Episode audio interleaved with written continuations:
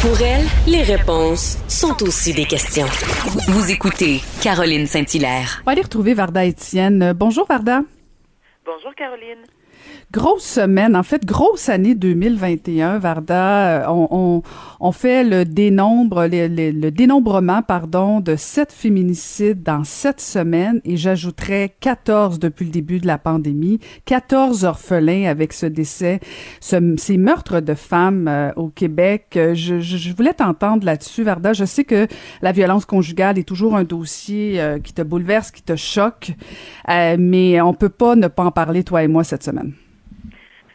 T'as raison, Caroline. Moi, ça me bouleverse à un point. Je suis complètement sidérée, je suis dépassée, je suis en colère, je suis révoltée, mais surtout, j'ai ce grand sentiment d'impuissance, c'est-à-dire que moi, en tant que femme, en tant que mère, j'ai deux garçons et une fille, je me sens dépassée et je pense que ma contribution, si le terme est, si le terme est approprié dans le contexte, j'ai deux garçons, un de 28 ans et le plus jeune va avoir 18 ans dans un mois. Et je leur répète, Caroline, ce depuis le berceau, et je n'exagère même pas, à quel point le respect, c'est important. Surtout le respect lorsqu'on parle de conjointe. Et je leur dis aussi, avant de penser de commettre n'importe, quel acte de violence ou de brutalité envers une femme, pensez que vous avez une mère, pensez que vous avez une sœur, une des deux grands-mères, des tantes, des cousines avec, lesquelles vous êtes très, très, très attachés.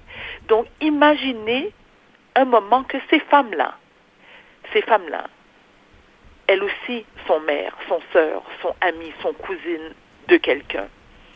Il n'y a rien au monde, rien qui justifie un acte de brutalité du genre. Encore plus, et c'est pire qu'on parle de, de, mort, donc de, de féminicide. Mais je te dirais, Caroline, j'ai beaucoup pensé, euh, parce que comme je, comme je t'ai dit, j'éprouve énormément de colère lorsque je pense à ça, mais j'ai une pensée aussi pour ces hommes. Ces hommes qui sont clairement dans une profonde détresse. Qu'est-ce qu'on fait pour accompagner ces hommes-là? Parce que, tu sais, moi, j'ose croire que les gens ne naissent pas violents au départ. On a tendance aussi, malheureusement, à répéter des gestes qu'on a soit vus ou vécus lorsqu'on était plus jeune. C'est-à-dire que si tu es un garçon qui a été élevé dans un contexte, dans un milieu familial où tu voyais ton père abuser ta mère, ta grand-mère se faire abuser par son, par son propre conjoint, malheureusement, il y a de fortes chances que tu répètes ces actes-là. Alors, qu'est-ce qu'on fait? Le premier ministre, euh, bon, a, non seulement pas souligné, mais il a euh, dénoncé ces, ces actes-là, ces actes de brutalité, de violence conjugale il y a quelques semaines. Mais le dire ce n'est pas assez. On le répète depuis que le monde est monde, le monde est monde, il manque un manque criant de ressources pour venir en aide autant ces femmes qui sont victimes de violences conjugales et ces hommes qui commettent ces crimes odieux. Donc, qu'est-ce qu'on fait, Caroline? La question, malheureusement, je n'ai pas la réponse. Mis à part de verser des larmes puis d'éprouver, comme je te dis, énormément de colère face à cette situation, euh, je ne sais pas quoi faire et, force et d'admettre, il faut constater aussi que depuis la pandémie, les cas se multiplient. Bon, c'est vrai qu'il y a toujours eu des cas de féminicide, de violence conjugale, mais on fait quoi? Et ceux qui pointent les doigts, et, puis moi j'en ai lu là des, des, commentaires du genre sur les réseaux, oui, mais pourquoi qu'elle s'en va pas? Mais c'est pas aussi facile à dire qu'à faire. Combien de fois on entend ces femmes-là, elles sont, elles sont complètement démunies, elles vivent dans la peur constamment, elles ont des enfants. Et puis ces hommes-là, ils sont extrêmement manipulateurs, menteurs, euh, euh, d'une violence inouïe. Quand le mec te dit, ouais, tu vas aller porter plainte à la police, ben regarde, moi je vais m'attaquer à toi et les enfants. Si tu quittes, je vais aller en cours, je vais prendre les enfants. Moi, je peux pas m'imaginer en tant que mère. Moi, Caroline, comme toute mère qui se respecte, je donnerais ma vie pour mes enfants. Je donnerais ma vie pour mes enfants. Donc, je veux dire, c'est puis permets-moi l'anglicisme, mais c'est damn if you do, damn if you don't. Qu'est-ce que tu fais dans, dans, des cas pareils? Est-ce que toi, tu as la réponse? Ben en fait, euh, tu as raison, Varda, que le, le, le, chantier est vaste parce que tu peux pas intervenir juste à une place en pensant que tu vas régler, tu vas enrayer la violence conjugale. Je pense qu'il, euh, tu sais, il y avait, il y, a, eu un rapport en décembre euh, du, du, comité transpartisan de l'Assemblée nationale. Ils ont fait 190 recommandations. C'était peut-être déjà une erreur d'en faire autant là, euh, parce que on finit par s'y perdre. Mais bon, il y a, y a quand même plein de bonnes, plein de bonnes choses là-dedans. Mais là, la prochaine étape, c'est effectivement de dire, OK, on peut-tu mettre des dates à côté de ces recommandations-là pour qu'on sente que ça avance? C'est pas vrai que, tu sais, si on donne plus de ressources pour les hommes, parfait, on règle un niveau, mais il faut aussi donner plus de ressources aux femmes, il faut plus de moyens, il faut faire de l'éducation. Tu sais, tu parles de l'éducation de, de nos garçons. On a un rôle comme parents pour éduquer nos, nos garçons. On a un rôle comme parents d'éduquer nos filles aussi, de pas accepter ça. Fait que donc, c'est, écoute, c'est énorme. Euh, puis tu sais, on, on, je t'écoutais tantôt, puis là je me disais, ok, euh, Varda est aussi impatiente que moi des fois. Euh, et, là je me disais, on est tous tannés, tous tannés en fait partout au Québec. Je veux dire, il y a pas personne qui applaudit ces féminicides là, mais on fait, on fait quoi? On commence par quoi? Et mais ça, c'est c'est là où le rôle du gouvernement, je pense, devient important de dire, ok, je vais, je vais être le leader pour faire un plan de match euh, pour que oui, on commence tranquillement. C'est sûr que il risque d'en avoir un autre la semaine prochaine dans deux semaines parce qu'on part de loin, mais il faut qu'on sente qu'on commence à s'attaquer au problème. Et non seulement ça, Caroline. Tu sais, moi, lorsque j'entends qu'il y a des organismes, des centres qui accueillent ces femmes qui sont en détresse et qu'elles sont obligées, imagine de leur dire, il n'y a plus de place. Donc, tout le courage que, ah, que ça prend pour sortir d'une relation toxique, violente, abusive, et que tu veux te, te, te retrouver en, en c'est-à-dire saine et sauve avec tes enfants protégés à l'abri de ces hommes-là qui sont violents, et on te dit, il n'y a pas de place, euh, excuse-moi, là, il y a, véritablement un problème.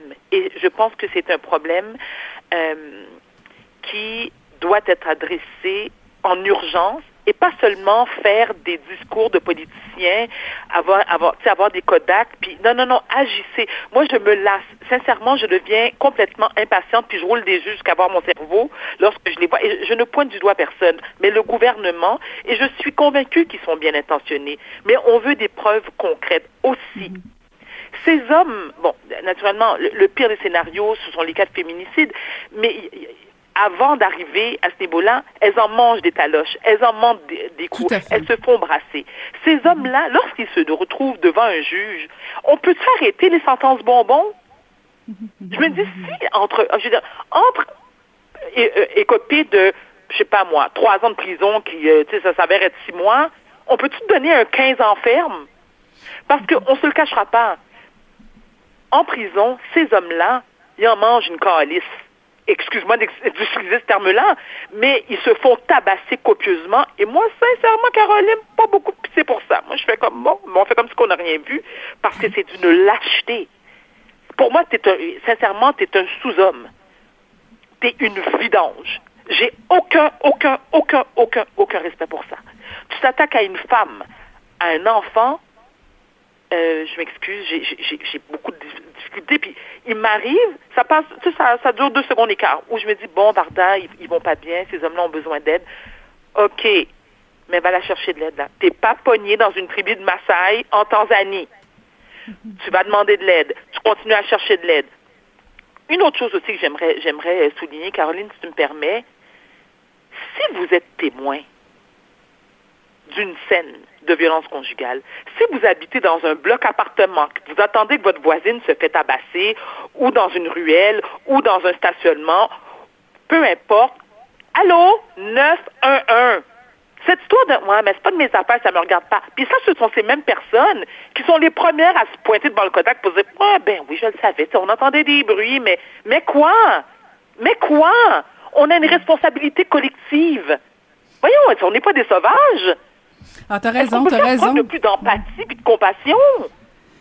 T'as raison, mais euh, c'est très confrontant ce que tu dis parce que euh, bon, je l'ai jamais vécu, mais j'essaie d'imaginer euh, d'entendre ce genre de bruit-là. Effectivement, ton premier réflexe, c'est soit d'aller cogner à la porte, savoir si la personne est correcte, c'est soit d'appeler le 911. Mais encore faut-il que même si la police se pointe, que la victime porte plainte, faut qu'elle veuille sortir. Donc, je sais pas jusqu'à quel point on rend service. T'imagines Varda que si tu portes plainte et que la police débarque, c'est fort possible qu'elle en mange une plus forte après. Euh, attends, donc, euh, attends, attends, attends, permets-moi de t'interrompre, s'il te plaît. Je ne sais pas depuis combien, je sais que ça fait quelques années maintenant, si la victime ne veut pas porter plainte, la police et le procureur de la couronne peuvent, porter plainte, eux. À un moment donné, mm. on le sait, on le sait. C'est le, syndrome de, de, de, de, Stockholm.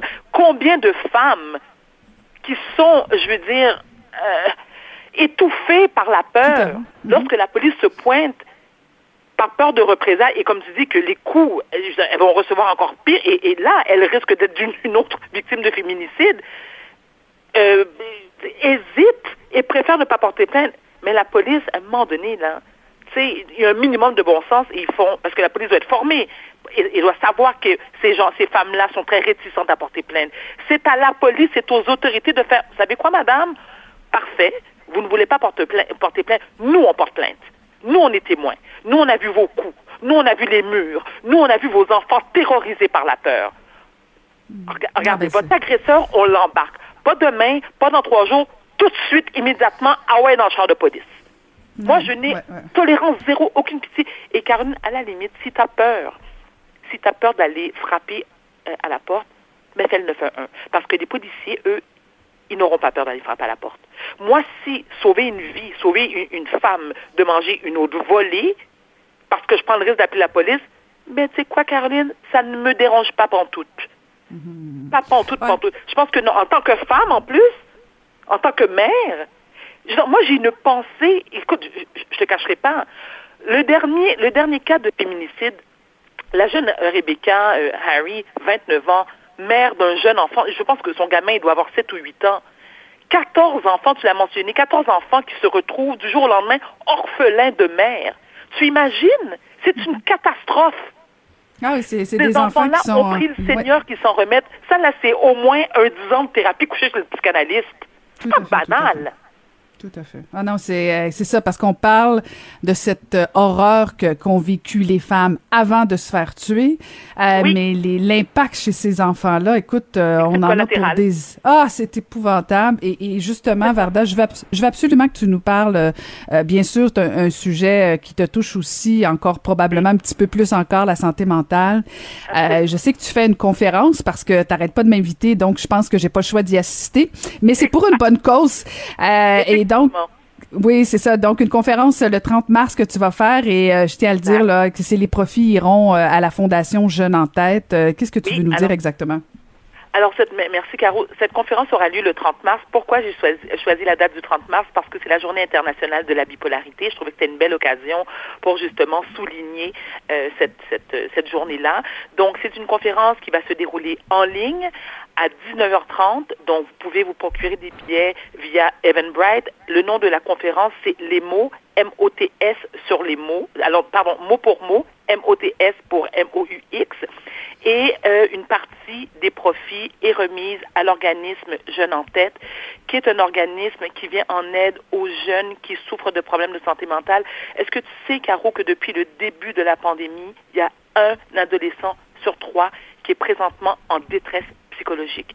Moi qui suis mère de deux adolescents et je te jure, là, je les, euh, je les supporte et je les encadre du mieux que je peux parce que, un, je veux que mes enfants soient heureux et équilibrés et surtout qu'ils puissent euh, euh, réussir leur, leur, euh, leurs études.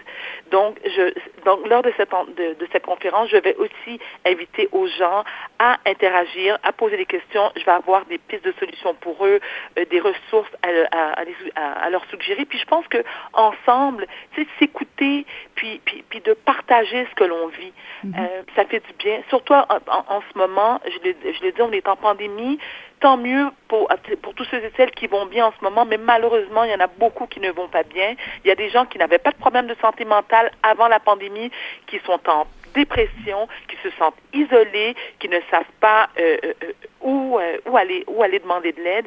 Et moi, c'est ma mission de vie, Caroline, je te le dis, tu le sais, tu me connais, c'est extrêmement important pour moi.